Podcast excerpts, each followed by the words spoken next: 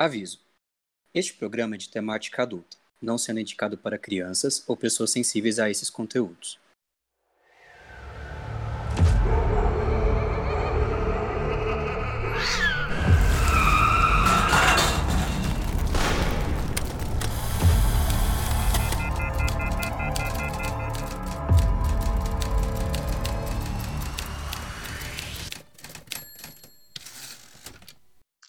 Olá, sejam bem-vindos ao Main. Este é o King Verso, nosso podcast para ler em ordem cronológica a obra de Stephen King.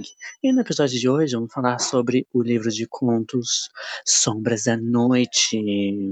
E eu sou o Gabriel Martins, eu sou seu host. E eu tenho uma teoria que o Stephen King tem uma, um fetiche por carros que são hum, inteligentes. É isso que eu acho. Nossa, então ele deve ter adorado o Tesla, né? Carros ou máquinas?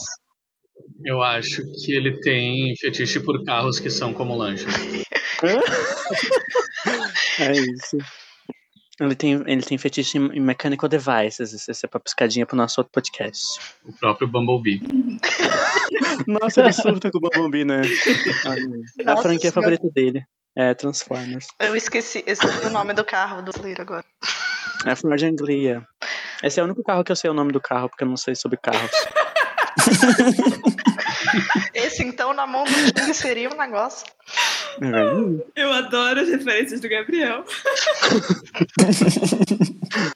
e falando nela, estamos aqui com Julia Drummond. O que, que você diz aí? Olá, gente. Já faz mais de um mês que eu tô sem lavar roupa, depois que eu terminei de ler esse livro. Chocado? Perigoso? É, é só por causa disso, tá? Não é por preguiça, não. É, mas é, é, mas é sempre por causa disso, não é? Então... Uhum. Estamos aqui também com ele, Franco Wolf. Olá. Já diria o bom cancioneiro brasileiro, abrace sua sombra e traga ela pra vida. Às vezes no escuro se encontra a saída. Isso é fresa, gente. a propaganda tá feita. A, a gente tem que fazer esse podcast chegar no Lucas. Imagina. Eu, eu ia falar, Isso. gente, a Fresno tem que patrocinar a gente, porque não né? tem opção. Porque assim. Lucas Silveira. Tem que gravar com a gente. My Chemical Romance eu acho um pouco mais difícil, mas Fresno tá logo ali. Aqui, ó, aqui, ó. Lucas Silveira, você está ouvindo isso? Está convidado para participar. Ó. Manda, é manda DM pra nós. Isso aí. E pode cantar uma música no final, a gente deixa. a gente deixa, é ótimo. Mas só uma. Escolha bem. Estamos aqui também com Marcel Faria. Oi. Aí ah, depois de ler esse livro, eu não sei se eu tô com dermatite ou se eu também tô virando um portal. Hum? Ai, gente. Então, é um terassol, mas é na mão, né? Seria isso, um olho? Eu, eu, o Mark fez eu lembrar, eu tinha pensado numa frase para esse episódio que eu tinha lá atrás, eu tinha esquecido, agora eu vou fazer duas frases. A frase aqui é que o Stephen King roubou, me plagiou num conto meu. E tem a ver com esse conto aí, ele me plagiou. Olha é só. Olha só. Será que vem aí? Estamos aqui com ela também, a nossa outra psicóloga, Johanna Zambori. Ah, eu não sei porquê, mas o Homem do Cortador de Grama me lembrou do filme Hereditário. Ah, é filho? O da Pintinha? Oi? O da Pintinha? O filho! o que tem a pinta. não, o O meu ator tem uma pinta. Não, não era sobre o ator, é sobre o filme mesmo. É a menina que faz o barulho com a boca, que provavelmente não consigo reproduzir, porque também não sei. É, desse filme mesmo. Mas eu acho que é pelo choque. Mas é isso. Chegaremos a isso. Filmaço.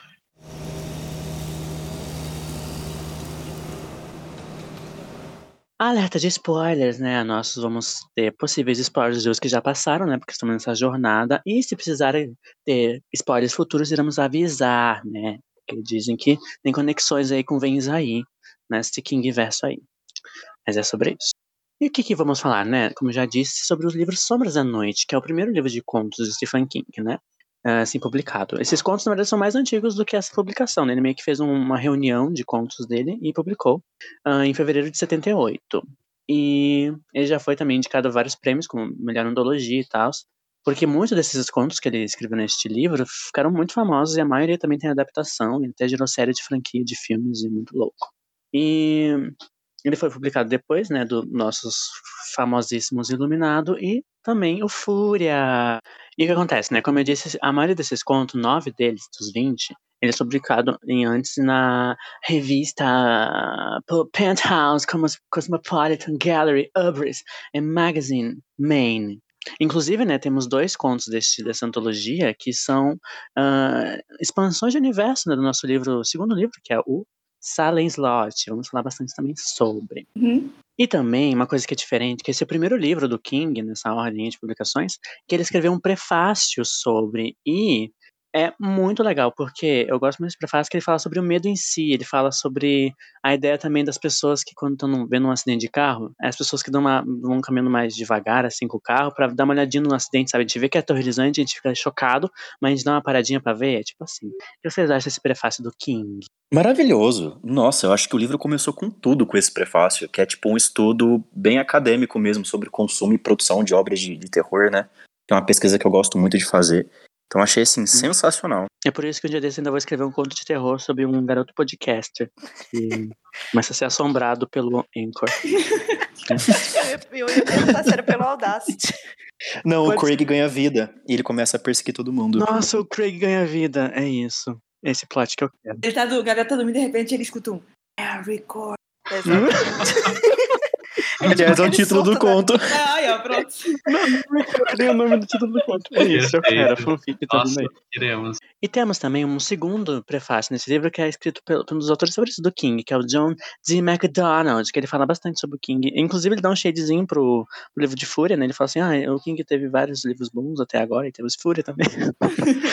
E essa introdução também é muito legal. Eu acho que é a forma que ele apresenta o King pra gente, né? Como não só como autor, como pessoa. Ah, eu acho que esse livro começa com tudo. E eu acho legal que ele. Eu nunca tinha visto isso, mas ele. Ele mostra a- o ponto de vista de um escritor lendo um livro, assim. Tipo, às vezes ele fala, nossa, às vezes eu tô lendo. E esse, você vê que o autor, ele tá falando dessa forma pra meio que parecer ser legal, mas na verdade a construção não tá. E tipo, ele, eu não sei elaborar direito, mas o jeito que ele conta, como ele lê, eu achei bem interessante. Eu só gostaria de comentar porque a gente tá incluído pro fácil. É verdade, essa frase é ótima, né? Tem alguns tipos de pessoas que lê prefácio, né? A, a sua mãe, a sua esposa ou os seus editores, pra ver se tu não falou mal de ninguém no prefácio. É maravilhoso. Sim. E os Kingoners também. O King Owners é um nome Uhum. muito feio, Gabriel. Já sei. É. Inclusive, o Neil Gaiman, ele fala uma coisa muito parecida no prefácio dele do Deus Americanos, o filho de Anansi. Acho que é o filho de Anansi. Ele fala basicamente a Isso. mesma coisa. É, é bem, bem parecido. É. Ah, é sobre isso. Nós cria o, o, o Gaiman Verso, a gente vai obra por obra também. Não, Gabriel, não. Não, Pare, pare. Gabriel, pare, por favor. Gabriel, não faça isso. Intervenção. O Gabriel fala, ah, a gente pode ficar daqui a 10 anos, a gente sabe que ele separou a arroba já, tá reservado. Hum? Comprou Verdade, domínio pro site. Pare com isso, Gabriel, por É, favor. é isso. Mas então, gente, o que acontece também com Sombras da Noite? É um dos que aumentou muito a popularidade do King. E também já é na época que já começou a ser as- as primeiras adaptações, né, de, de Carrie e tal. E o que aconteceu também, uma coisa bem legal, é que o King, ele criou a política do dollar deal, que ele fez o quê? Ele deixava os estudantes de cinema e tal pegarem esses contos aí deste livro e podiam adaptar pelo custo de um dólar, né? Só por, por, por cessão de direitos, né? Porque ele queria incentivar a produção, né, desses jovens estudantes, o que é tudo, o que vocês acham? Reizinho, literalmente, porque. Como estudante, não, já não sou mais estudante, enfim, mas como uma ex-estudante de cinema, acho isso bem legal, porque às vezes, muitas vezes você é, quer fazer alguma coisa, mas não tem ideia, e é uma, é uma ótima forma de você aprender, é fazendo, né? E a, a, maioria dos contos são coisas muito fáceis de produzir, não tem nada assim que precise de muita, de muito efeito, muitas locações e tal. E aí eu, eu acho uma iniciativa bem legal dele. Ai, um ícone. Bom, então vamos lá, né? A gente vai falar agora um pouquinho de cada conto, que cada um achou. Mas antes eu vou perguntar pra vocês, o que vocês acharam da, da coleção no geral? Vocês acharam 20 contos uma boa quantidade? Vocês acharam que teve uma, uma consistência, essa ordem que foi colocada? Inclusive teve duas ordens, né? A edição mais nova tem uma ordem dos contos, e a edição mais velha, que é que o Franco deu, é uma ordem diferente. O que vocês têm a dizer? Ó, eu não acho que a quantidade de conto tá muito grande, porque, sei lá, tinha contos bem curtos. E, sei lá, livro de conto, pra mim, é uma coisa que tu não tem tanto compromisso pra terminar, porque Opa, terminei um conto, volto daqui a um mês para ler outro. Tem contos do livro que, assim, não gosto muito, mas eu acho que o apanhado geral, assim, showzeira. E, inclusive, esse foi o primeiro livro do Stephen King que eu li. Eu uhum. acho que tem muitos contos que são muito bons, como vocês falaram. E por isso também que eu acho que teve uns que passaram batido. Por isso eu acho que menos contos talvez fosse mais interessante. Ainda não é minha, favorita, minha antologia favorita do King, não é essa. Ainda segue sendo Escuridão Total Sem Estrelas, que tem quatro contos. E é tudo para mim, mas eu gostei também. Achei que não foi a melhor forma de ler, inclusive eu tive que ler em audio, audiolivro, né? E enquanto eu tava, tipo, me trasladando do trabalho para casa. Então, é, talvez eu não tenha prestado atenção tanto quanto eu gostaria de ter prestado. Em alguns contos eu não sei se realmente eu não gostei porque, por causa do conto ou se eu perdi alguma informação relevante. Eu acho que foi mais pelo conto mesmo que porque teve contos que eu gostei muito e me prendeu e houveram outros contos que eu já tipo caguei. Então é, uhum. de repente esses contos que eram mais, menos interessantes acho que eles poderiam ter ficado de fora. Posso fazer uma propaganda num canal do YouTube? Faça. Aqui, ó. É, o nome do canal é Conta um Conto. Não tem todos os contos desse livro, mas tem a grande maioria. E é muito bom, muito bom. O moço Marcelo Fábio, ele faz é, diferenciação nas vozes, sabe? É, coisa que nos outros audiolivros que a gente usou não tinha. Então fica aí uma, uma dica. Muito bom mesmo. E a voz dele é meio apavorante. Nossa, ele dá um tom muito legal. Mas, Franco, perguntando para você que já passou por essa experiência, eu acho que começar a ler King por esse livro é uma boa, né? Olha, me interessou bastante. Só que é aquela coisa, né? Alguns dos contos ali são meio nada a ver, não precisava. Daí eu ficava meio. Hum. Mas, por exemplo, o Jerusalém Slot foi por muito tempo o meu conto preferido desse livro. Muito bom mesmo. Que já é o primeiro do livro. Uhum. Bom, mas vamos então falar sobre os contos, né? O primeiro deles, nessa ordem mais recente, que é a ordem da soma de letras, é o Jerusalem Slot. O que que acontece, né? Ele se passa no mesmo universo de Salem, só que antes é um prequel de Salem Slot. Se passa em Satellite, que é inclusive o nome da série de TV que vai ter, vai ser baseado nesse conto, não no no livro outro. E em 1850, Charles Bone e seu fiel amigo Cal, Calvin, eles vão para essa mesma mansão, né? E só que é meio que esse mistério de que a, mansão parece viva, tem uns ruídos estranhos. E a, a, gente que já tem o backstory, né? A gente tem uma já sabe o que esperar, né? Eles não sabem porque eles não têm a menor noção. Acaba que eles acabam encontrando um mapa que vai levar eles até a cidade de Jerusalem Slot. E eles vão numa expedição até lá. E o conto também é, é contado através de cartas, assim, coisa epistolar. Mas o que eu queria dizer era que eu acho que não faz sentido muito se a pessoa ler este conto antes de ler o Salem. Eu acho que é melhor ler primeiro o Salem, depois este conto. Vocês acham? Por quê? Eu acho que, não sei, eu acho que quando a gente vai lendo já sabendo que é o mesmo universo, eu acho que eu já, já tenho mais ideia de que ah, parece que faz mais sentido, sabe? Tipo, ah, vai ter, eu sei que vai ter um vampiro, eu sei que vai ter. Eu sei aonde eles estão indo, eu sei o perigo que é. Eu acho e... que dá a sensação de quando ele vai quando ele não vai acreditando, você já fica assim, vai dar merda. Porque se eu fosse junto com ele, não sabendo, talvez eu não tivesse tanto tempo tipo, ficar com, com, medo do personagem. Porque assim, assim, tipo, eu também não sei o que esperar, porque eu não sei o que, que ele vai chegar quando ele chegar lá na cidade. Mas sabendo, lendo o conto do o livro anterior, eu sei o que ele vai esperar, mas ele não sabe. Então acho que dá uma dinâmica interessante. Eu achei estranho, porque, assim, no livro, é, não é estabelecido que tem alguma. Tá, tem a casa, que é Malson, que é, sei lá, a casa ela tem alguma coisa lá. Mas não fala que tem vampiros na casa. O vampiro ele chega depois. E aí eu, eu achei que isso meio que quebrou um pouco o universo que a gente já tinha lido antes. Bom, eu tenho, tenho lugar de fala tanto para quem leu este conto antes de Hora do Vampiro, quanto quem leu depois de Hora do Vampiro. Conte para Você nós. passou pelas duas experiências. Cara, sei pelas duas experiências. Quando eu li a primeira vez, para mim tava ótimo. Eu, inclusive, é, como é, é, feito por cartas e tudo mais, tudo nele lembra muito uh, Frankenstein, sabe? Uhum. O, o, livro. Uhum.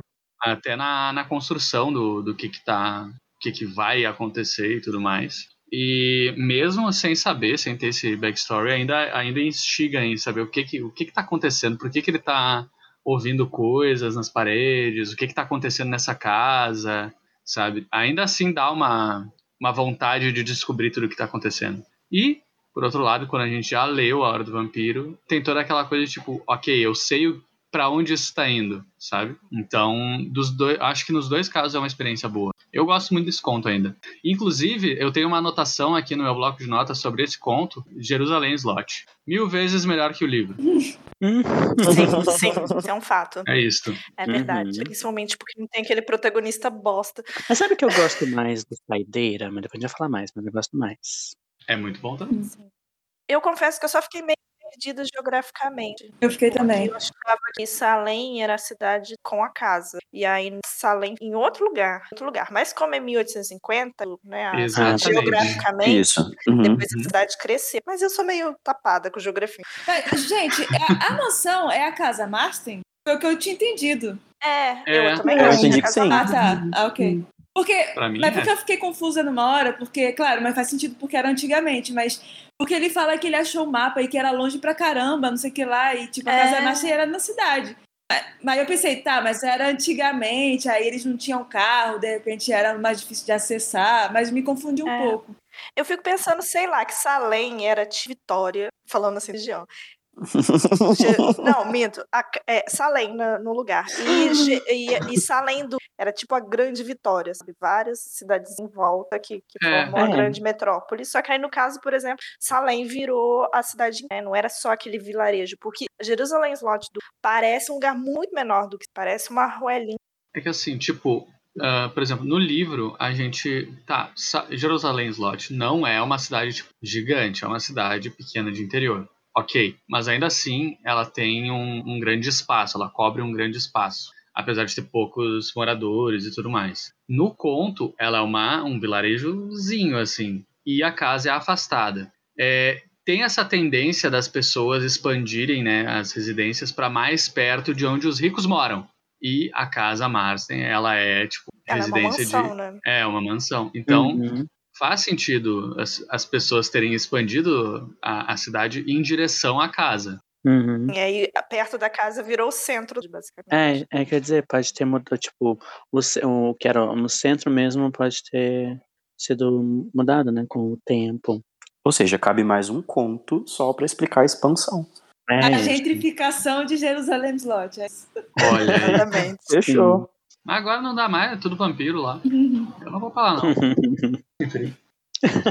Mas eu queria dizer também uma coisa que eu gosto, é que nem o Franco falou, a ideia de ser um, um romance epistolar lembra muito Drácula, né? O que é bem bacana. Eu gosto de coisas epistolares e acho que Uhum. combinou para este conto. Eu Sim. me, me pegou, me tirou um pouco da leitura essa vez, eu não sei porquê. Eu gosto de leitura epistolar, mas eu não sei se, se foi pela linguagem mais antiga, eu não sei o que, que foi, mas me tirou um pouco mais. Mas, Uhum. Gil, assim, eu também achei esse um pouco mais difícil. Mas eu não sei se é porque eu gosto muito do tema e eu gosto muito de Salem, aí foi ficando interessante. Uhum. Mas sei lá, acho que se ele deixasse de ser epistolar pra ser uma prosa normal, assim, pra mim tava de boa.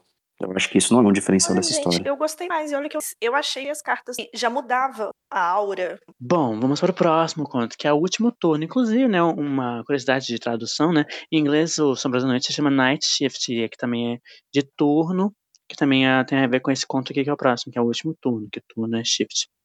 Mas eu queria dizer que esse é o meu conto favorito deste deste livro. Por quê? Porque temos ratos muito malucos e, e sem perna na parte de trás, eles são gigantes, e eles fazem uns, como é que chamam? Uns unidos muito loucos, eles são bizarros. É, uns... É, assim. Eu não gostei nada. Nossa. Ele é incrível. absurdo.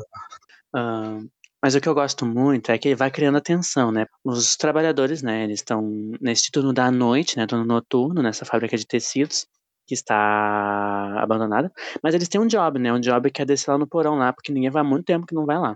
Aí, vai começa, no início do corno a gente vê, assim, uns, uns ratinhos pequenos passando, a gente fica, nossa, que estranho, mas eles ficam nessa quest, né, tipo, nós temos que descer lá. Inclusive, é muito engraçado que um deles faz uma piada, né, com o negócio. Imagina o que, que tem lá, né, mas assim, umas coisas muito loucas.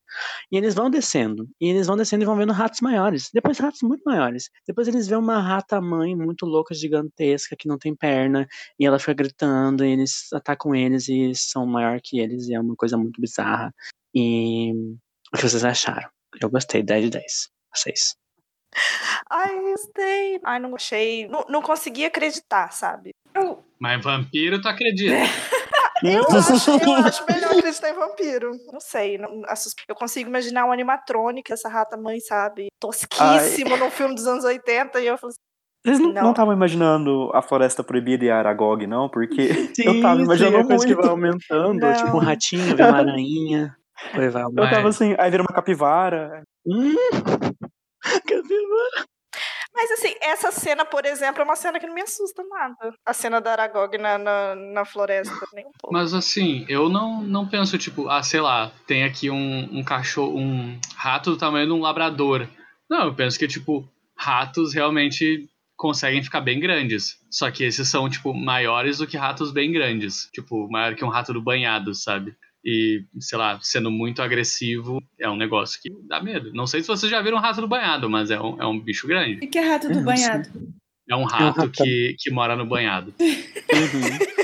Ótimo. Mas é porque. Mas o, o Franco, eu não consegui ir pro realismo. Tem ratos e assustadores. Mas é que eu só consigo pensar naqueles ratos sem feitos. No... Mas você Não, tá lendo um livro, você não tá vendo um filme. Eu sei, Você pode ter o CGI mais caro que tu quiser, sabe? Mas a minha, a minha imaginação foi pra esse lado. O que, que eu posso fazer se era essa referência que eu tinha pra imaginar o rato? Vou dar aqui, ó, ó, a dica pra quem acha esse, esse conto assim. Não, não é crível. Pesquisa no Google. Rei dos Ratos. Ou King Rat. Boa sorte. Nem vou abrir, porque eu já sei. Ahn, mas pra mim esse conto ele é muito bom porque ele é ah, um conto baseado no, no meme de tô no fundo do poço e achei um porão. é isso, né? Eles estavam lá, opa, tô aqui nesse porão aqui, bem no fundo dessa fábrica. Olha aqui tem uma portinhola, vamos, vamos ver o que tem. Eu, eu gostei bastante do conto também. Eu gostei muito da, do protagonista. E eu gostei muito do, do viés político. Porque ele fala muito Aham. da exploração do, do pobre proletariado que tem que se Ah, matar. essa parte eu gostei. Essa parte eu achei maneira. Ser mais sobre ratos. O Rani odeia ratos. Ah, mas não gosto mesmo, não, gente. Eu, eu, eu gostei muito do, do finalzinho, sabe? Que, tipo, a gente vê que eles se ferraram lá e eu- a outra equipe, né? As outras pessoas estão lá em cima, eles estão assim, nossa, eles demoraram, né? Vamos lá descer também, ver o que que deu. e acaba com É? tipo, É muito Não boa essa conclusão. Aí é muito legal que esse conto ele vai escalonando aos poucos. Aí você vai lendo e fica, hum, tá. Hum. Aí você fica, eita porra. e aí de repente a gente tem tipo uma monstro capivara, né? É, e Eu gostei demais. Este conto é o meme do vai dizer assim muito rápido. Mas uma coisa que me lembra a garota falando do morcego é tipo o Gremlin, né? Tem os Gremlin de morcego, tem os Gremlin de não morcego, tem os Gremlin de aranha. É tipo isso. Ah, e o próximo conto, ele é o quê? Ele é o quê? É bem, bem top, por quê? Porque temos coisas, né? Coisas muito importantes sobre este conto. Que é o Ondas Noturnas, que é na cidade de Anson Beach, um grupo de adolescentes, né, está passeando de carro, né, no começo a gente não sabe porquê, mas depois a gente vai descobrindo os negócios, informações. Eles estão fugindo, né, digamos, estão sobreviventes de um vírus letal que dizimou a maior parte da população mundial. Olha aí, né, gatilhos. Então eles estão completamente sem perspectiva de coisas. Até que eles encontram um carinha, né? Eles vão, né, já estão com o carinha no início, né? Mas o carinha se junta ao grupo deles, eles começam a desconfiar que o carinha, na verdade, pegou sim a. Ele disse que já tinha pegado a gripe lá e, e tava mentindo pra eles. E depois eles têm um, um rolê lá que eles decidem que eles vão ah, matar o carinha, né? Queimá-lo, eu acho. E fica esse, esse clima todo aí. E e é interessante também que este livro ele é como se fosse um prequel ou um spin-off do Dança da Morte, né? Que é um, um livro que vai vir em seguida, é o próximo. Ele, inclusive, men- menciona que é a mesma doença, né? O mesmo vírus. O que vocês têm a dizer? Eu gostei também muito deste conto, é um dos meus favoritos. É, eu gosto muito desse, desse livro, mas o, o protagonista é tão filha da puta que ele me roubou toda a trama e eu fiquei focada só na filha putagem dele, porque ele é muito escroto com a mulher lá. E eu fico o Nossa, tempo todo focada nisso, eu não consigo prestar na história. Olha, eu confesso que eu também. Eu, esse eu ouvi. E aí eu, eu costumei me pegar que era que tava falando da morte. Cara, o cara é muito só falava assim. Vem uma onda e afoga esse desgraçado. E aí eu tenho problemas. Vocês se sentiram engatilhados com 2020 por causa desse conto? Pô, 2020 que dura até hoje. pô, tem um momento que ele fala: Ah, isso aconteceu antes dos corpos serem empilhados com escavadeiras. E eu fiquei, meu Deus, é 2020. Uhum. Meu Também. Deus do céu. Eu peguei a versão tal, então Tô imunizado, posso ir pra Uhum. balada, né? É, Posso andar sem máscara, né? o povo tá aí vacinando, mas tá pegando. Meu Deus do céu, gente. Ai. Stephen King, eu queria tanto que tu tivesse errado nisso. Nossa, eu quero muito ver a discussão que a gente vai conseguir fazer da Dança da Morte depois, porque se só nesse a gente já ficou engatilhado, imagina uma- um livro de 1500 páginas sobre isso. Ansioso. É sobre isso. Não de um jeito bom. O próximo conto que temos nessa antologia é o quê? Eu sou o portal, que é este é o conto que o Stephen King me plagiou. Mas é isso. A única diferença dos nossos dois contos é que o meu, a, a criatura vem de. não é mais tanto tão, tão ah, ficção científica, né? Não vem de outro planeta, vem de outra dimensão, é mais fantasia. Mas é bem similar. Mas eu não li esse conto antes, quer dizer isso, em minha defesa. Mas o que, é que conta esse conto, né? É um astronauta né, que voltou da órbita, que estava fazendo uma missão. E ele está com uma suspeita, né, de que um, um organismo alienígena está tentando sondar o planeta Terra, né? Para atacar. Só que daí esse, eh, esse organismo a- alienígena a- a- entra no corpo do menino protagonista. E ele começa a, ter, a ver pequenas formas de olhos na mão dele. É uma coisa bem bizarra, meio. ah, como é que é o nome? É tripofobia, né? Tripofobia. Começa a ter uns negócios assim. Uhum.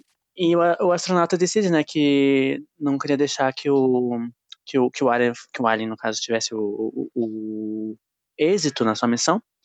Só que ele começa a ver que é muito, muito mais difícil, como parece, e eu acho muito bizarro que uma hora ele se olha no espelho e tal, ele vê todos os, o bicho lá, e ele meio que no final, meio que ele fica com o bicho dentro dele, é uma coisa muito louca. O que vocês acham que tem a dizer sobre? Ah, esse foi um dos meus contos favoritos. Eu acho ele maravilhoso e eu acho que assim, não é necessariamente que o bicho entrou nele, mas que o bicho botou tipo uma sonda, sabe? É, de uma, uma tecnologia meio biológica, assim, porque Uhum. ao mesmo tempo que ele é, tem os olhos do bicho no corpo, ele também enxerga pelo, por esses olhos e ele sente a mesma repulsa que o bicho tem por ele e pelos seres humanos, ele começa a sentir também. É um É negócio meio simbionte, um, um- parasita que é, É, tipo, engravidou ele. Olha, eu vou querer dizer que quem comparou gravidez com parasita em Beyond foi o game, tá? Mas, mas é isso, porque não é como se fosse a espécie. Só que assim, ele até tenta, né? Mas aí não adianta. Mas esse dá uma vibe bem de terror mesmo. Bem de medo.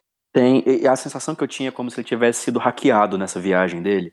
E, e ele tentando conviver sabendo que ele tá, assim, roteando o problema. Mas o que eu achei muito legal foram as discussões, não somente discussões, informações políticas mesmo, sobre projetos espaciais e tal dos Estados Unidos. E como eu gosto muito dessa temática, eu acho que foi legal ver o, o King trazendo. Pelo menos aqui a gente não tinha ainda falado nada. Ah, eu gostei também. Eu não sei se ele tem algum livro que seja especificamente sobre alienígenas, mas espero que, que tenha, porque eu gostei muito dele escrevendo isso. Olha, o que tem você não vai gostar. do- Já vou avisar. Não, eu acho que eu sei qual que vocês estão falando, mas eu queria um especificamente sobre isso. Eu sou ao contrário. Eu, na verdade, me canso. Não sei, eu, tipo, ah, me... me desanimou um pouco, assim, porque, não sei, eu acho que é um tema tão batido. Eu, sei- eu sei que esse livro é. Tem que acabar. não sei, eu, tipo, não, não me pega, sabe? Sei lá, achei. Meh. É um dos, dos contos que pra mim não precisava estar lá. Julia, tu, tu gosta muito de cinema, né? Aham. Vou te dar uma dica de um, de um filme que esse conto me lembrou. Ah. Que, ó, pra todo mundo, todo mundo que tá ouvindo aí, Alien. procurem. Não, O Incrível Homem que Derreteu. Hum? Boa sorte, tô bom filme medo. e que Deus tenha piedade de suas almas.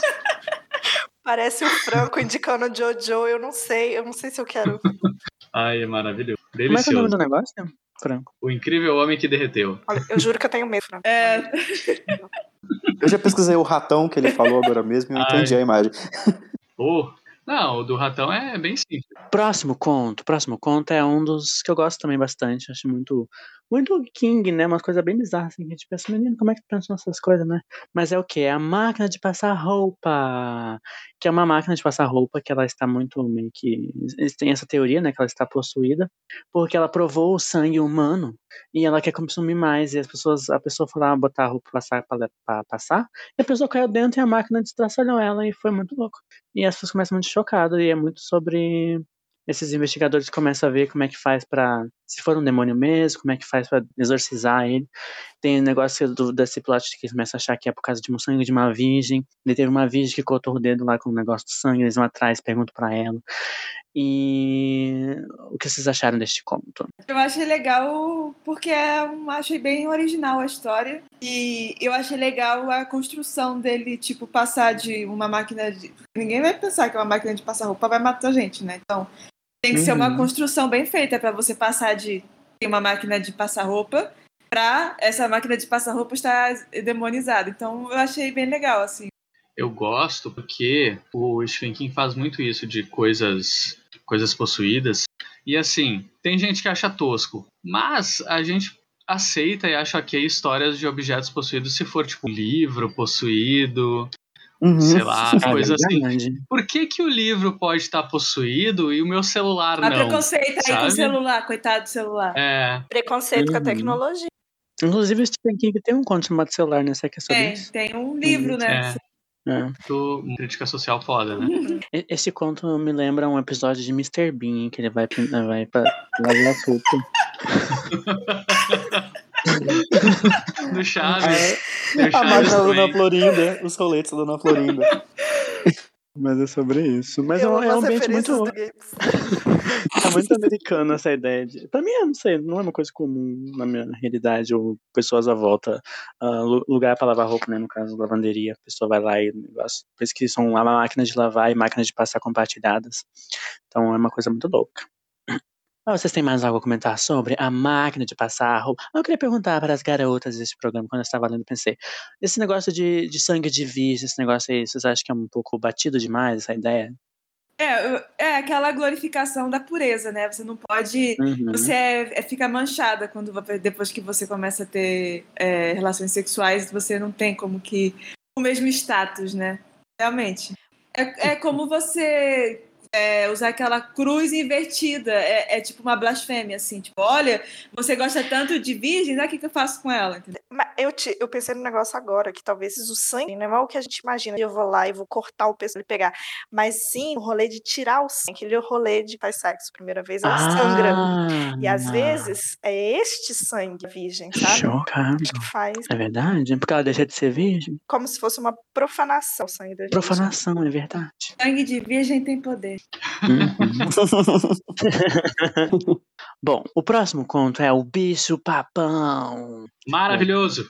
Nossa, Ai, eu curti amei. demais. É sobre é, drama- dramas né, psicológicos, porque um homem está assombrado pela- pelo passado dele, e misterioso, ele matou os, os filhos, né?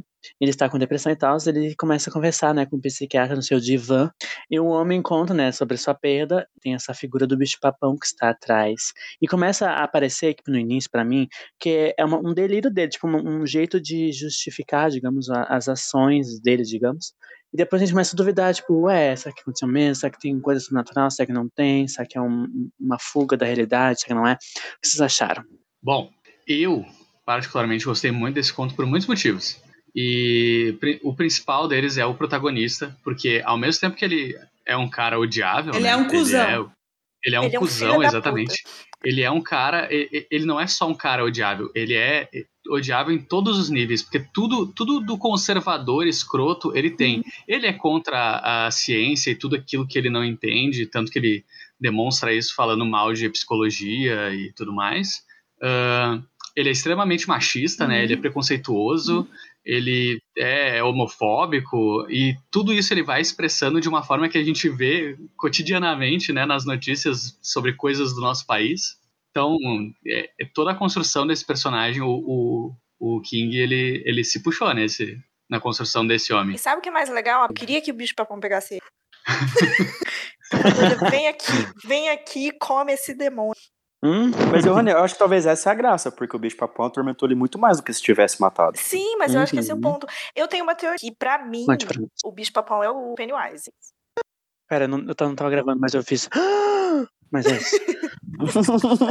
Assim, Eu acho. pode ser, pode ser algo do tipo aí. Não vou falar nada, mas também vou falar muito, mas não vou falar É nada. porque o modus operandi do Pennywise é um pouco diferente. Não, eu sei, mas é É. porque eu tenho a sensação de primo. que o Pennywise é um tipo de bicho papão. No, no ranking dos Uhum. monstros, Pennywise é um papão. hein? Esse pode ser que não Pennywise, mas É eu acho que primo, eles, né? são O da, me- é, eles são da mesma espécie, primo. sabe, de monstros. É o Larry tipo, Wise. É, é o Larry Wise, exatamente. Eu queria dizer que eu amei isso pra minha Canon agora. Eu vou criar fanfic da família Wise. Sobre- Eu já sei, cada um deles é interpretado por um Skarsgård, que são muitos também. Isso, né? maravilhoso. É isso. E aí um deles virou é, empresário e, e abriu aquela empresa de inglês, né? Wise Up. Ai.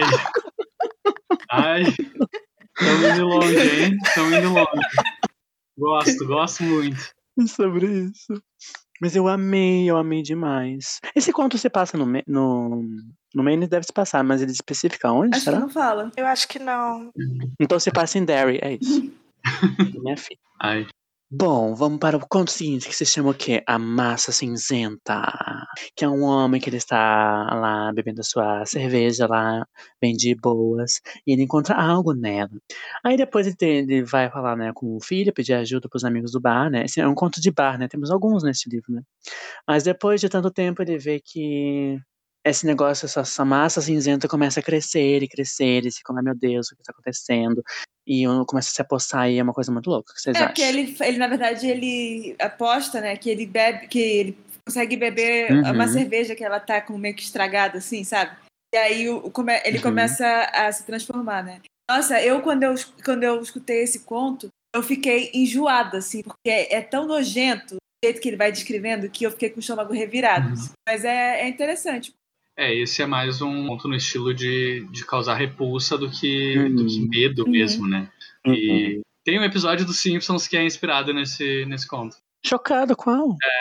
Tem um. É um daqueles de especial de Halloween. E o Homer, o Homer, ele fica assim, que nem a massa cinzenta, sabe? Ele vira uma gosma. É bem nessa vibe. Mas é porque o Homer tem cara mesmo de que vai beber, né? É, ele não passa vontade. Esse conto se passa no Mouse. Esse conto. É. Eu queria dizer que esse tem um alerta: não consumirem Comida estragada. nenhum alimento com a, com a validade vencida. Ou consumam e virem conteúdo para histórias.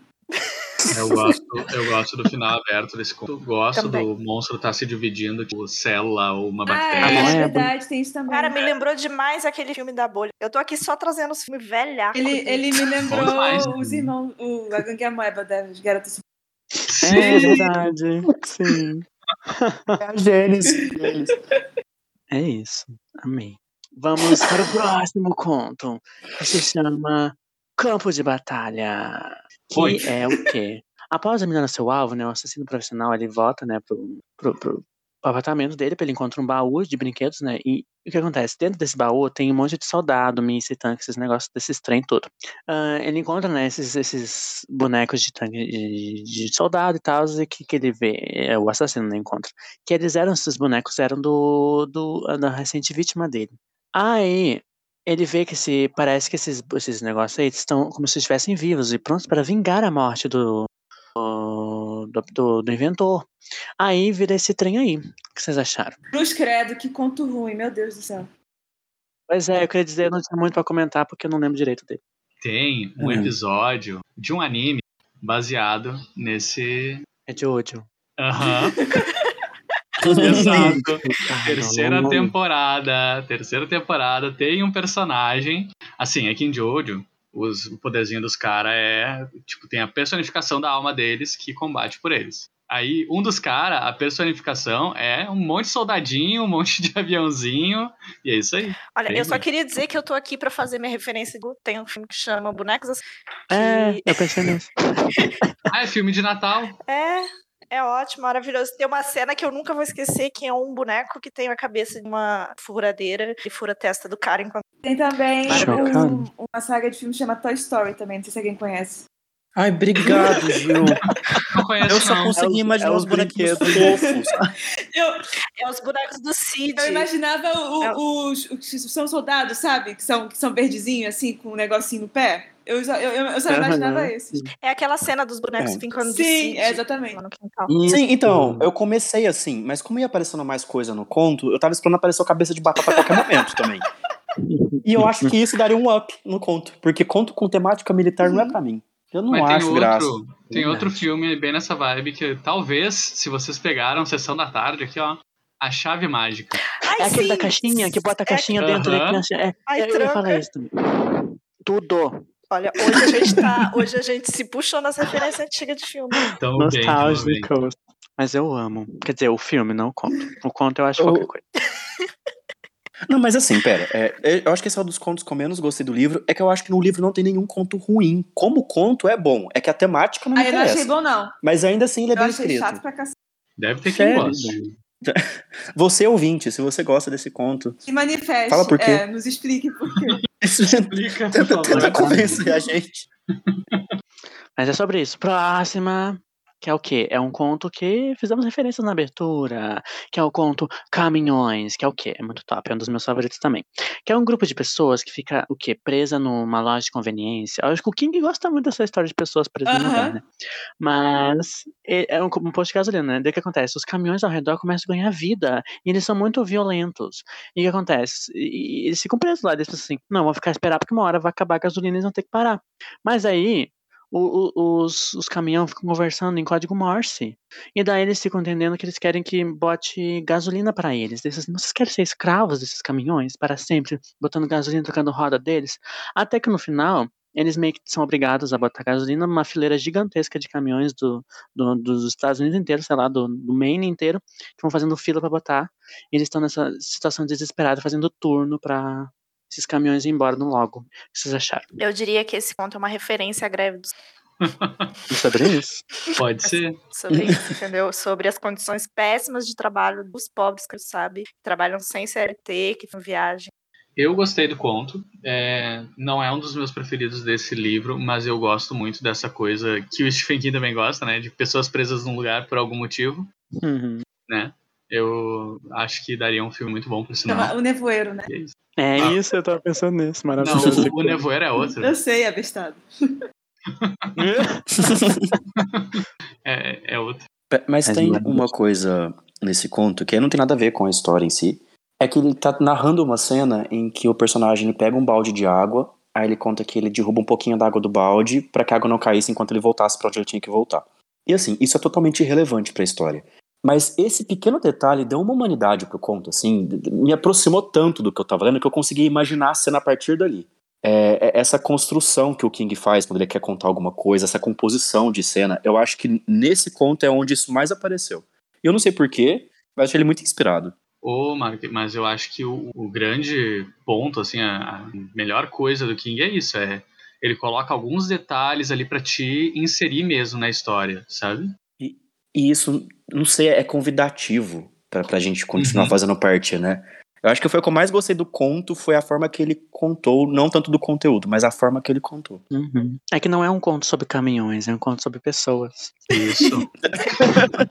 a trilha sonora é um personagem. Exatamente. Mas é isso. Vamos para o próximo conto, que é o Às vezes eles voltam, que é um conto sobre um professor que é bem bizarro esse conto, mas eu gostei também. É um conto sobre um professor que ele relembra, né, uma época de uma gangue que assassinou o irmão dele na frente, né? Quando eles eram criança. Só que acontece, depois de um tempo, né, ele já cresceu e voltou, né, e é professor, mais um, que é bem comum, né, ter protagonista do King que é professor ou escritor. Aí, ele encontra, como se tivesse ele, essas, esses meninos de novo, ele acha muito estranho. Aí ele fica tipo, ué, o que que tá acontecendo? Como é que eles voltaram e tal? E eles parecem não saber que eles voltaram. E eles voltam meio que pra traumatizar ainda mais o professor. O que vocês acharam? Eu amei esse Gostei também. Bom, queria um filme, inclusive. Ele lembra um pouco aquele Lost Boys, só que o Lost Boys não é sobre, sei lá, fantasmas, né? É outro, outro tipo de criatura sobrenatural. Mas é, ele tem uma vibe meio assim, porque é uma gangue ali, uns, uns moleque meio, meio bosteiro. E o professor meio tipo, ok, eu não, não posso fazer muita coisa quanto a isso, né? E traz esse ponto de vista do professor que tem que lidar com alunos que são, tipo, assim, o professor não tem nenhuma autoridade com esses alunos, sabe? Esse, Gosto. o, o escrotinho mora ali, o líder, ele me lembra o Henry Bowers, gente. Desculpa, lembra quem? Eu não Lembra conheço. o Henry Bowers. Ah, tá, de de- It. Ah, ok. É, porque ele é um bully, né? Assim, violento demais da É. conta, faz sentido. Mas vocês gostaram da construção e do final também? Eu gostei Nossa, muito. Eu gosto muito até do, do título. Acho que o título Aham. já entrega o clima. É muito Nossa, bom. sim. Uhum, tudo. E tem satanismo. E tem satanismo, que é sempre bom. Ótimo. Aprovamos. o próximo conto que chama o quê? A Primavera Vermelha. Que é num campus, né? Onde vários estudantes foram mortos de misteriosas formas diferentes que eles não sabem, né? De maneiras horríveis. Só que o assassino nunca foi pego. É como se fosse um filme de slasher aí. Ah, aí, a história, no caso, volta para o presente, né? Depois esses crimes aconteceram um tempo muito passado. E, novamente, as vítimas começam a acontecer e tudo começa a se repetir nessa ideia de, de primavera vermelha. Se eu não me engano, esse é o rolê do, da primavera, de que parece que é primavera, mas não é, mas na verdade é uma mudança de estação e tal. É, é, assim. Às vezes acontece, por exemplo, você, no Uruguai, por exemplo, no, no inverno, existe uma semana no meio do inverno que faz muito calor. Aí depois Uhum. começa a chover e aí, tipo, o inverno volta. Acho que parece que existe em outros lugares isso também. Eu gostei muito desse conto, achei bem interessante, me pegou bastante essa atenção. E o final também eu achei bem legal, porque, spoiler, parece que o protagonista que é o assassino, né? E, ma- mas Uhum. eu achei muito bem construído, assim, eu não, não, não parecia que fosse ele, sabe? Uhum. Eu só conseguia lembrar do ano da falsa primavera de Game of Thrones. Eu tava esperando Sim, você sim, falar isso, eu vou falar assim. Eu vou falar. O ano Era da falsa primavera. Uhum. Vamos para o próximo conto, que se chama O Ressalto. É um- uma pessoa, né, um magnata. Ele captura a amante tenista da. O amante, né, tenista da esposa, e o leva para o apartamento dele e faz uma proposta, acha que uma proposta indecente, que é o quê? Se ele conseguir dar uma volta no prédio utilizando apenas um ressalto, ele vai poder escapar vivo. E o que é muito louco. Daí o tenista, no caso, decide que será um. terá que fazer isso, né? Pra tentar sobreviver. E ele tenta fazer isso com. E o que vocês acharam? Eu adorei esse conto, gostei muito. Acho que é um dos meus favoritos. Sim. Nossa. É Também. outro que daria um ótimo filme, ou sei lá, um ótimo curta, porque Uhum. O que vocês acharam do final? Eu gostei, mas eu confesso que eu. É porque assim, ele começa com o Magnata sendo mega fodão, assim, tipo, sempre superando todo mundo. E depois o, o tenista meio que subverte isso, aí ele que vira o dono da porra toda, assim. Aí eu acho que foi um- uma mudança um pouco abrupta. Mas mesmo assim, eu gosto muito desse conto. É, é como diria Paulo Freire, que o, quando a educação não é libertadora, o sonho do oprimido é se tornar opressor. É o próximo conto que temos é O Homem do Cortador de Grama. E é o que, né? Uma máquina de cortar grama que está quebrada. no- e, o, e o jardim, né? Tá pra todo, quase uma floresta já, que não é cortada grama fazia tempo. Aí o homem decide contratar um rapaz, né? No que ele viu num anúncio no jornal. Aí o menino vai lá, né? O moço. Ah, e ele tem uma surpresa quando ele descobre quais são os, os métodos que o jardineiro faz para o seu trabalho. E ele começa uma jornada de tentar sair dali, né? Vivo. O que vocês acharam? Eu não gostei desse por causa da Ah, marmota, gostei. tadinha da marmota. Pois é. Ah, eu, gost- eu tava. Minha frase, eu acho que eu achei hereditário por causa da cara lá, o que ele fala pro chefe dele e tal, aí, cultistas lá do hereditário. Mas eu gosto da- da- do choque. Tipo assim, do nada tem um cara pelado com grama atrás. Sabe? Chocante. É tipo assim, você imagina que vai acontecer alguma coisa, né? Mas o nível de, de, de absurdo desse conto é Uhum. maravilhoso. ele traz o, o bizarro, ele não traz, tipo, algo que a gente tá acostumado em contos de terror. Ele traz um negócio assim, um Muito negócio sem louco. noção, assim, que tu, É. tu fica. O que, eu li direito isso? O que que tá É. acontecendo? É bem absurdo. Eu gosto, acho que por causa disso. Podemos passar o próximo conto, que é um dos meus favoritos também, que eu gosto muito, que é o Esfumantes Limitada, que eu descobri nesse livro que se chama Limitado, não é LTDA, mas é sobre Não pode chamar de LTDA, gay. Mas é que as pessoas falavam limitada. E eu fiquei chocado, não sabia, nunca tinha visto isso na minha vida.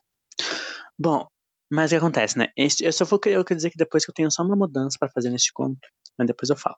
Mas eu gosto muito, que é o quê? É a ideia de fumantes, né? Querem perder o vício de fumar. Aí, né, o nosso protagonista, ele fuma e tal, daí chega o amigo dele, né, diz assim, bah, nem sabe, tô sem fumar faz um tempão já, e encontrei um programa muito louco assim, só que eles são sigilosos, tu não pode muito saber muitas informações, mas tá aqui o cartãozinho, vai lá que é top, eu te recomendo muito, sim, são maravilhosos, você precisa testar. E ele chega lá e parece aqueles métodos tipo Herbalife, assim, que é tipo muito inovador. Tipo, Nossa, vai ser muito fácil. Você não vai, assim, ter trabalho nenhum. O negócio é assim. E você diz assim, ah, eu preciso ter uma dieta específica? Não, não precisa. Ah, precisa fazer alguma coisa? Não, não, não, não. Só não vai fumar. E é isso, você assina os termos aqui. Mas a gente vai fazer umas perguntinhas, né? Ah, qual vai ser o, sua família e tal. Aí depois ele descobre qual é o método, né? Se ele fumar, eles vão lá e vão torturar a família dele. E não ele, né? Não simplesmente ele, porque seria mais fácil, né? Se, e tem, tem as, as metas, né? Se ele, se ele fumar um pouquinho, se ele fumar uma vez, duas vezes, ou todas as infrações vão aumentando, né? Até que tem um dado momento que eles têm que cortar o dedo da, da esposa dele se ele fizesse tantas infrações. Aí ele começa muito chocado, ele pensa, meu Deus, fica essa pressão, né? Ele também sabe que não pode ir na polícia e tal, porque eles estão sempre vigiando. Mas tem uma noite que ele tem uma recaída e ele fuma. Aí ele, o cara liga pra ele assim, não, vem aqui, tem uma hora marcada aqui, vamos espancar essa esposa aqui tu vai assistir. Aí fica nessa, né? Só que acontece muito louco, ele tem meio que uma lavagem cerebral na cabeça dele muito louca, que ele depois ele vai aceitando este tratamento como se fosse uma coisa super top. Ele para de fumar de fato e acaba até que vai recomendando. Durante o livro ele até fica chocado, durante o conto ele fica chocado, tipo, como é que aquele filho da puta, aquele meu amigo me recomendou isso, coisa horrível. Mas depois ele começa a recomendar para as pessoas também. Aí no final ele está completamente curado ele, e, do vício e ele recomendou para um amigo e depois ele vê, encontra um amigo que a esposa está sem o dedo. Então, olha só, o ciclo continuou. O que você tem a dizer sobre? Depois eu faço uma. Pra mim, é claramente os Renaudet da vida. É isso aí. Cuidado com o esquema de. Não, é marketing multinível o nome. Também foi, também foi um dos meus contos favoritos. Uhum. Eu também curti muito essa ideia de ser uma empresa e, e afim, assim, porque não tem um sobrenatural. E é, às vezes é bom ler alguma coisa não sobrenatural do King Eu fiquei também. esperando que tivesse, achei que ter, mas não teve. Mas eu gostei que não teve. Mas uma coisa que eu fiquei pensando durante o conto, eu fiquei pensando, talvez a última cláusula do contrato é você precisa obrigatoriamente recomendar esta para uma pessoa, essa, essa companhia, e senão você não vai ser liberto da gente nunca. Não, não achei que teria essa ideia de que ele iria gostar da Uhum. empresa. Por isso que eu fiquei pensando que o amigo dele foi obrigado a poder ser livre. Tipo aquele filme Corrente do Aham. Mal lá, do, né, da IST do, do Aham. mal. Achei que seria tipo assim, sabe? Teria que, teria que recomendar pra alguém e não foi, mas eu achei que seria interessante se fosse também. Não que eu não gostei, mas eu gostei. Eu acho que é mais irônico ele recomendar por própria, porque é tipo, puta que pariu, eu sofri Uhum. tanto pra chegar até aqui, mas essa merda funciona, sabe? Então eu vou recomendar. Eu achei um- que tem uma pitada assim mais de ironia.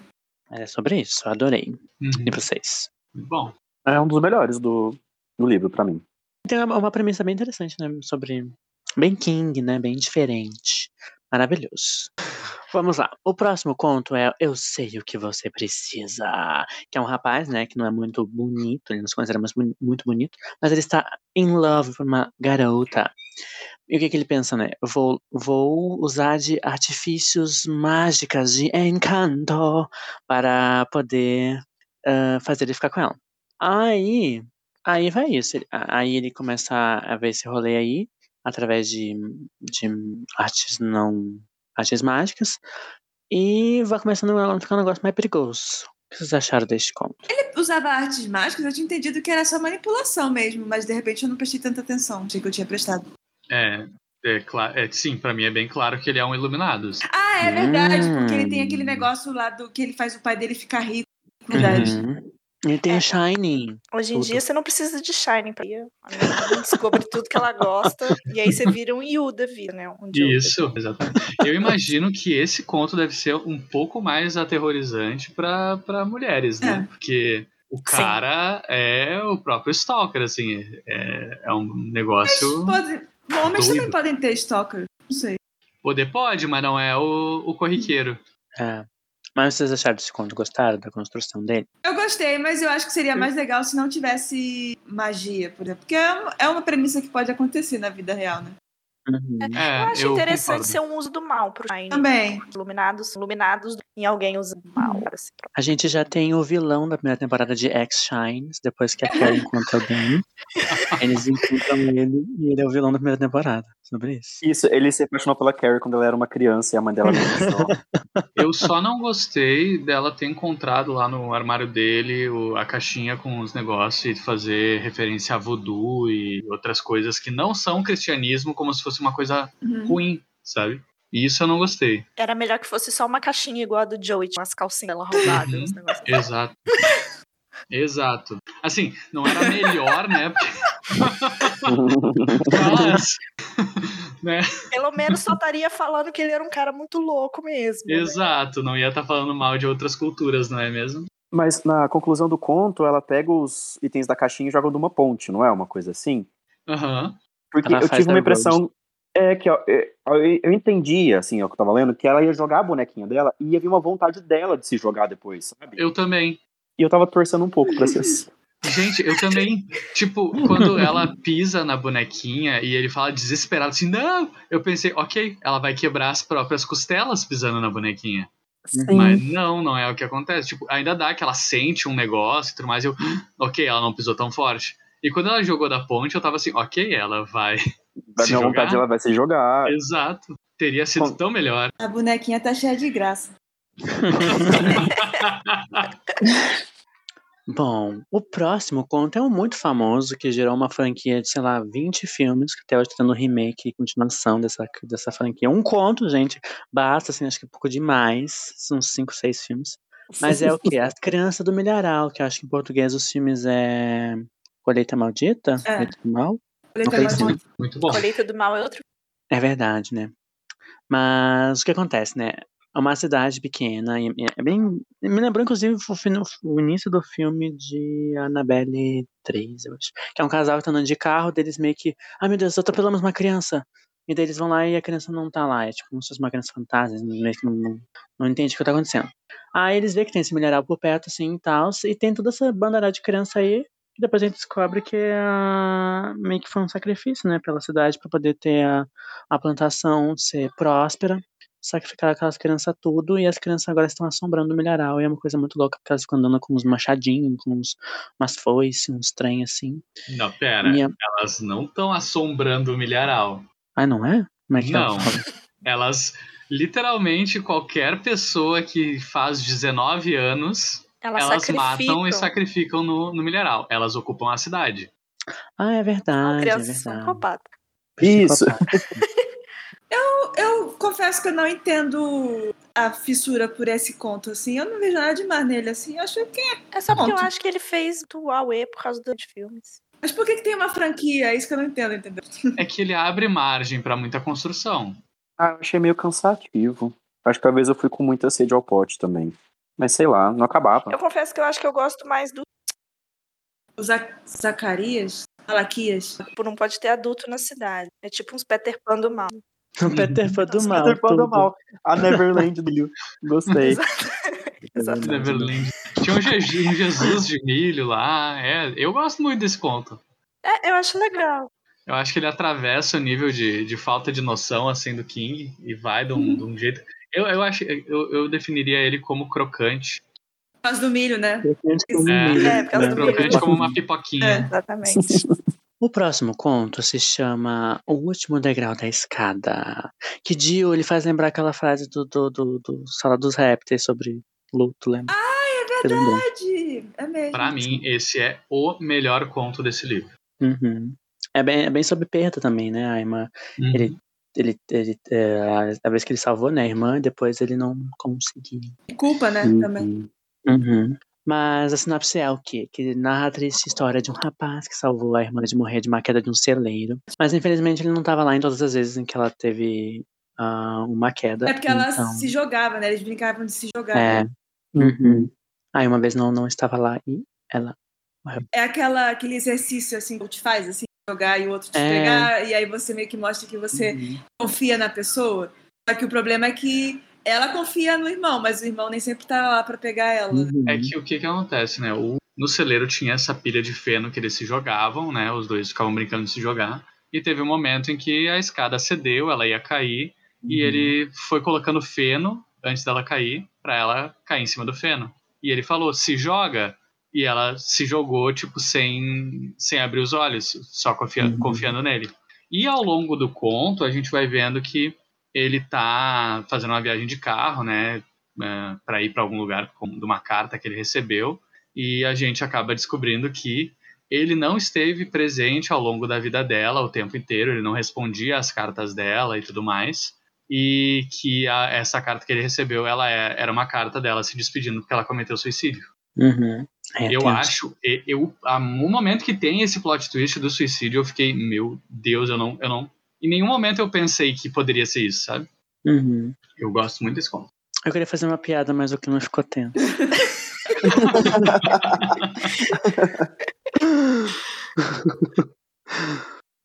Mais alguém tem algo a dizer? Eu só fiquei curiosa Não. mesmo agora. Eu não quero saber da piada, depois você edita. Ah, eu, eu ia dizer que este conto, na verdade, foi adaptado né, em Frozen, porque a Ana e a Elsa também brincavam de, Ai, de- Deus. da Ana pular, no, Realmente, a piada não pular nos coisas de, de não- até, até que a Ana cai. Eu acho que esse conto devia ser adaptado pelo Mike Flanagan. E é isso aí. Nossa, tem um clima, né, de Residência Hill. Uhum. É isso. Mas é no Casa Marston, na casa. Pode ser. Não é, porque ele Daria pega. certo. Porque o, a antologia de autor é Andrew King. Então, é, parênteses, editora, que eu do futuro. É, quando é, o Franco e eu e a Lê, a gente reassistiu Casa Rio.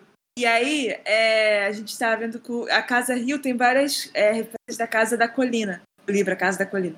E, e o Stephen King, ele usa muito a Casa da Colina quando ele escreveu O Iluminado. E também é, tem várias referências, no, quando ele, inclusive quando ele escreve o Iluminado, ele usa a dedicatória da Casa da Colina, o Iluminado.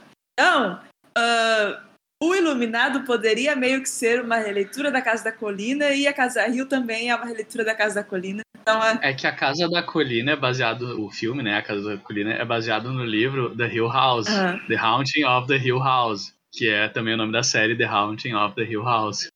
é tudo aí meio junto aí, tudo meio misturado. É isso, o King tem várias casas assombradas pra. pra É. A minha casa é assombrada, são meus esses fantasmas. Obrigada, Franco. Eu estava esperando. Júlia do futuro, bota a música, bota a frase aí pra tocar. de mim.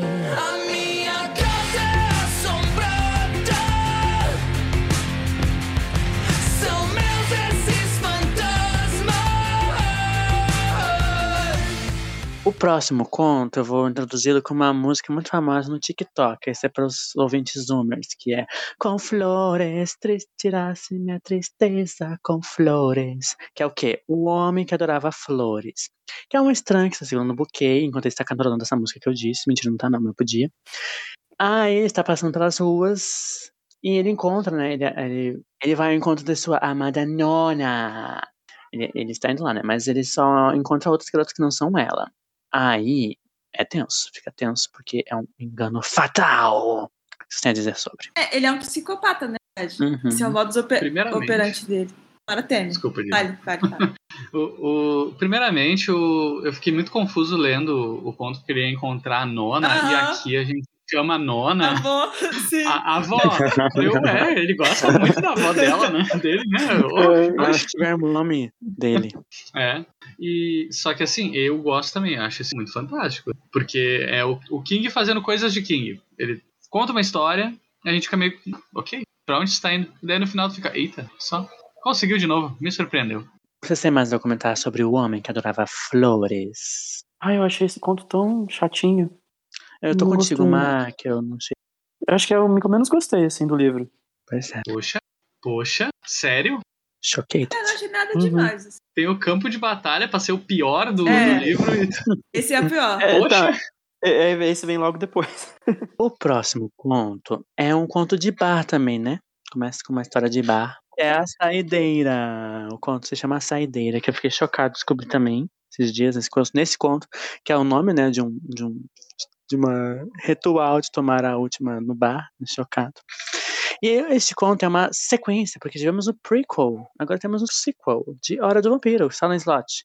E o conto, né, começa com eh, esses homens aí estão nessa saideira no bar, e eles estão numa cidade, no- estão num barzinho que fica próximo, né, à cidade do, do, Silent Slot, que está tomada de vampiros.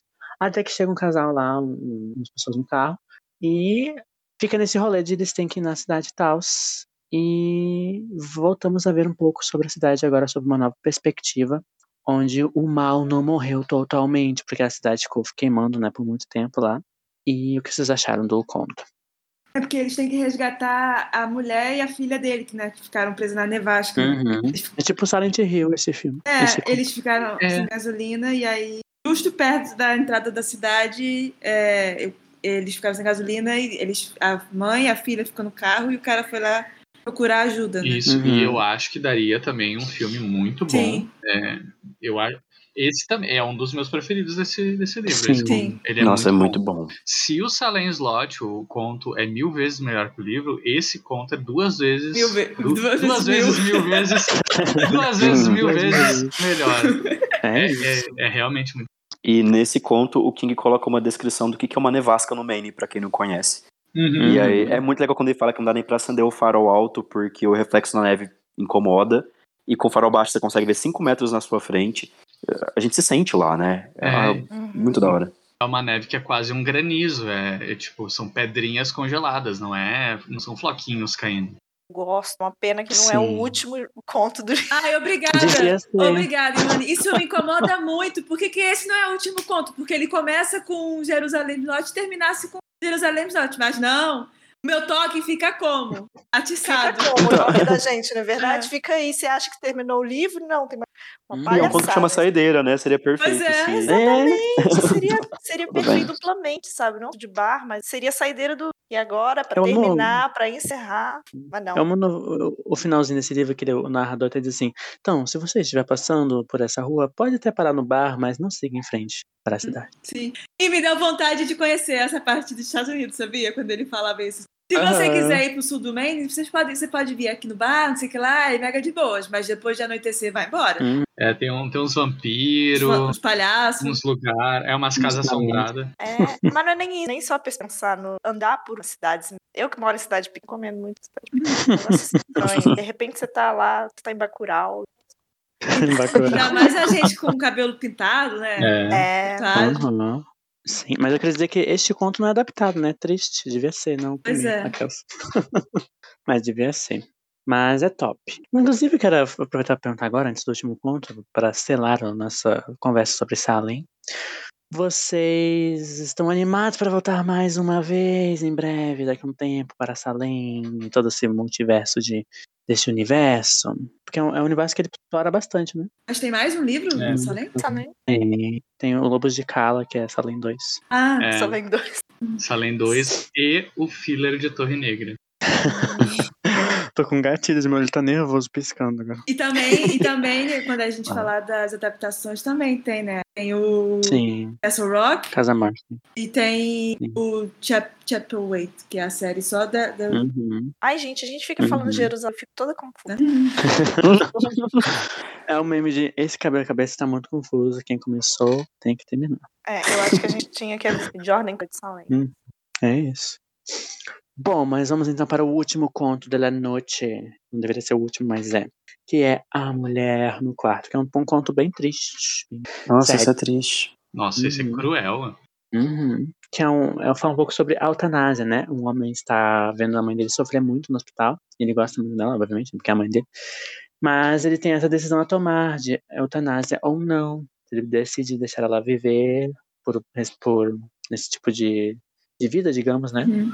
E, ou ele decide pela eutanásia e ela não continua a viver. E fica essa decisão para ele tomar, né? Como é o- ele é o filho, ele fica nesse dilema, né? E fica pensando na mãe dele, lembra da mãe dele, tudo, os rolês, tudo. E o que vocês pensaram sobre? É, esse conto ele é muito realista porque ele pensa, ele pensa muito na mãe dele que tá ali na cama, só que ele não pensa só nas coisas boas, sabe? Uhum. Ele Uhum. pensa, inclusive, muito mais nas coisas ruins do que nas coisas boas. Uhum. É muito pesado esse conto. É porque também pode dar um. Ah, você tá fazendo isso por vingancinha, assim, daí dá- dá uma camada de culpa, de repente. Sim. E, nossa, ele encerra assim. É, Stephen King, ele nunca tem encerramentos bons, mas quando ele tem, são muito bons. E o desse conto é um dos muito bons. Uhum. Então, se a gente pensar, até que faz sentido esse ser o último conto do livro, porque a gente acaba e fica meio à deriva. E é a Uhum. primeira vez que a gente tá vendo esse lado não de terror dele, né? Acho que é a primeira, Uhum. primeira vez que a gente tá entrando em contato com É esse um lado terror, dele. essa, essa realidade de filho favorante, não quer passar. Né? Uhum. Eu, eu que cuidei de morei com a outra avó. Quando dá sempre uma sensação de estar com o seu e dela, a gente sabe que os parentes que fazem cuidado paliativo é muito difícil. E também pra pessoa que não sofrer, mas o sentimento de por sentir alívio, nossa, Uhum. Exato. bizarro. É complicado. bizarro. Exatamente isso. E Esse até é o você ponto. se sentir em paz com. No nosso caso, a gente não teve desse tomada, mas essa sensação de você não precisar mais de. Não tá sofrendo. Se toca que você tá de boa, quando vem. Tu né? sente que tu não tem direito de estar se sentindo aliviado. Com essa É nota de pesar, a gente encerra. Nota de pesar. um- um- A gente um encerra igual o pesadíssimo. Bom, mas.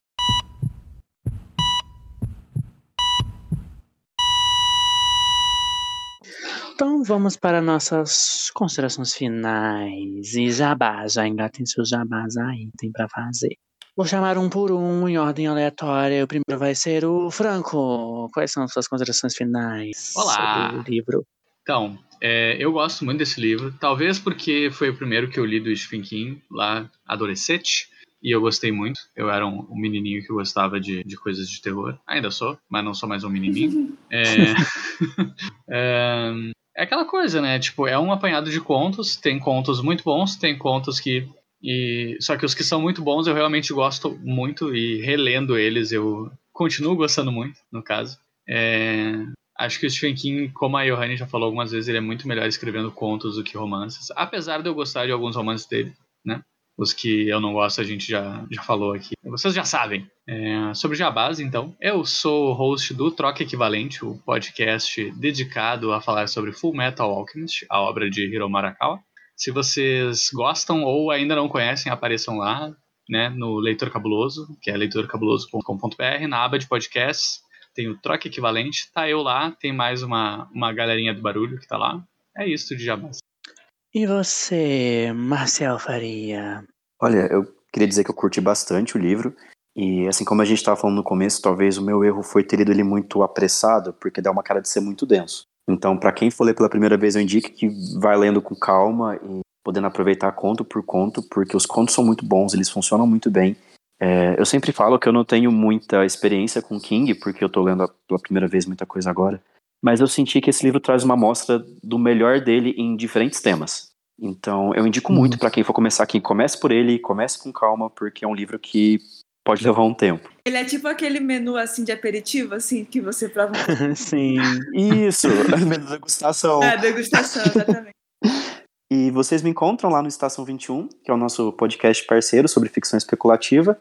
Estamos em todas as redes e todas as plataformas, é só buscar por Estação 21 Pod. E vocês vão me ouvir principalmente nos episódios de Jornada, que são episódios de análises psicológicas de personagens.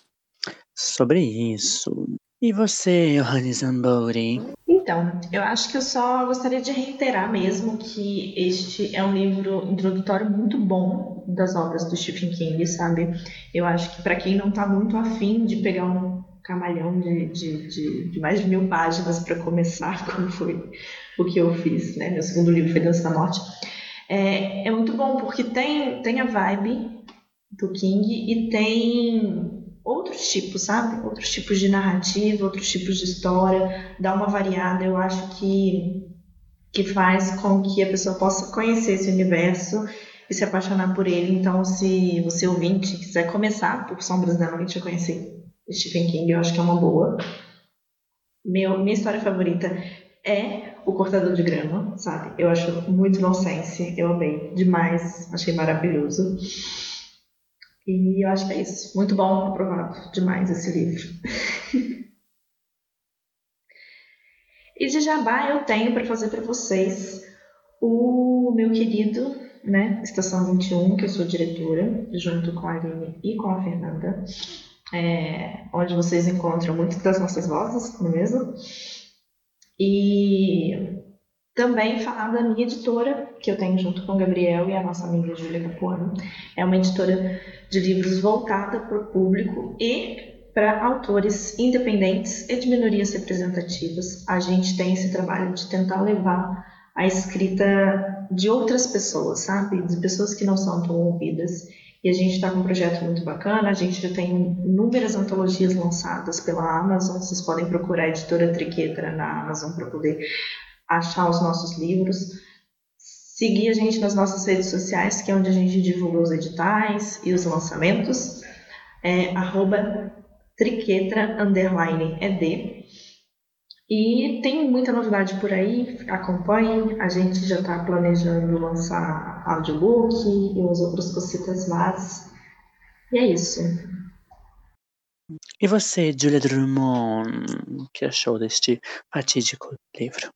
É, eu gostei da analogia da degustação, mas eu continuo a gostar mais dos standalone, assim, porque eu gosto muito Uhum. da desenvol- do desenvolvimento, assim, da, de narrativas, assim, mais, mais compridas. E para mim é isso, é uma degustação, mas eu prefiro mesmo as histórias mais compridas. E estou muito ansiosa para o próximo livro, que é um tijolão, é, que, eu, que eu gostei muito, né? Da primeira vez que eu li, e eu espero gostar mais dessa vez também. E jabá, vou fazer o jabá do, do dossiê Snicket.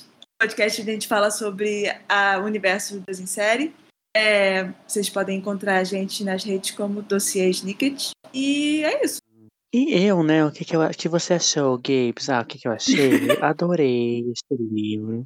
Eu gostei, assim. Eu acho que não é meu favorito da, da nossa leitura até agora. Acho que não é meu favorito ainda. Mas eu gostei bastante.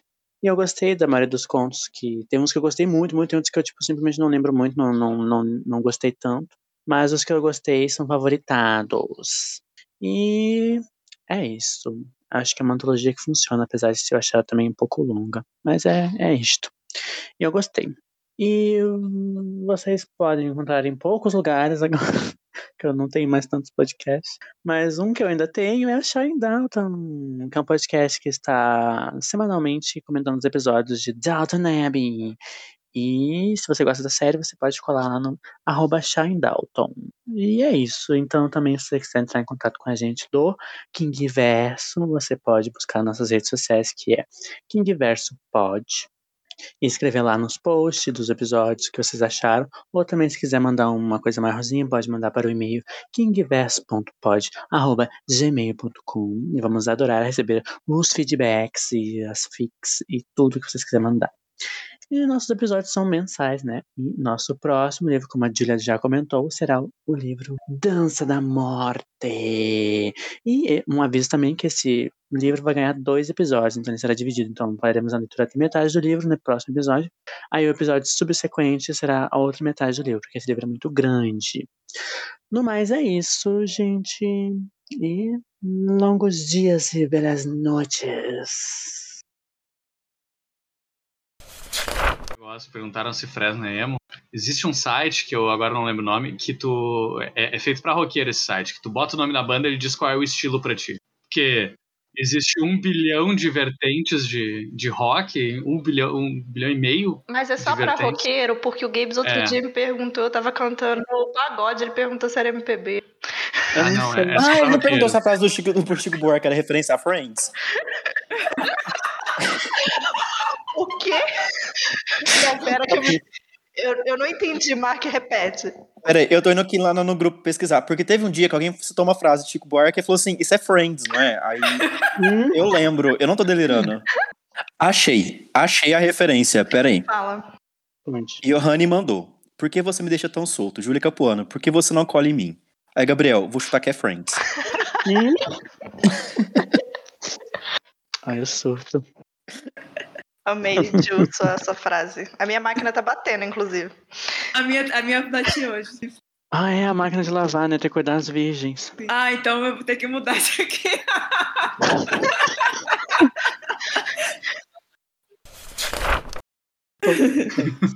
O Mark não pode, né? Porque o Mark se É, recusa. pois mas é. enfim. Sendo Ah, o quê? David Hamilton. Ah, eu tentei É, ontem, gente, 2 horas e 40 de música, vocês estão doidos? Que absurdo! Você foi ver sem a gente, que eu tô chocada. Ele foi ver sozinho. Absurdo. É. Eu vi 3 minutos e tirei.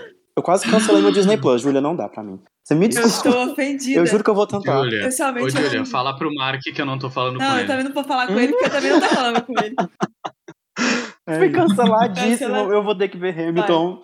Eu queria dizer que o. Mark achou músicas demais no Encanto, que tem sete músicas, ele queria pular as músicas. Eu pensei, menino, o Hamilton. tem É sete? agora que a nossa relação vai, vai azedar, Gabriel. Eu não gostei.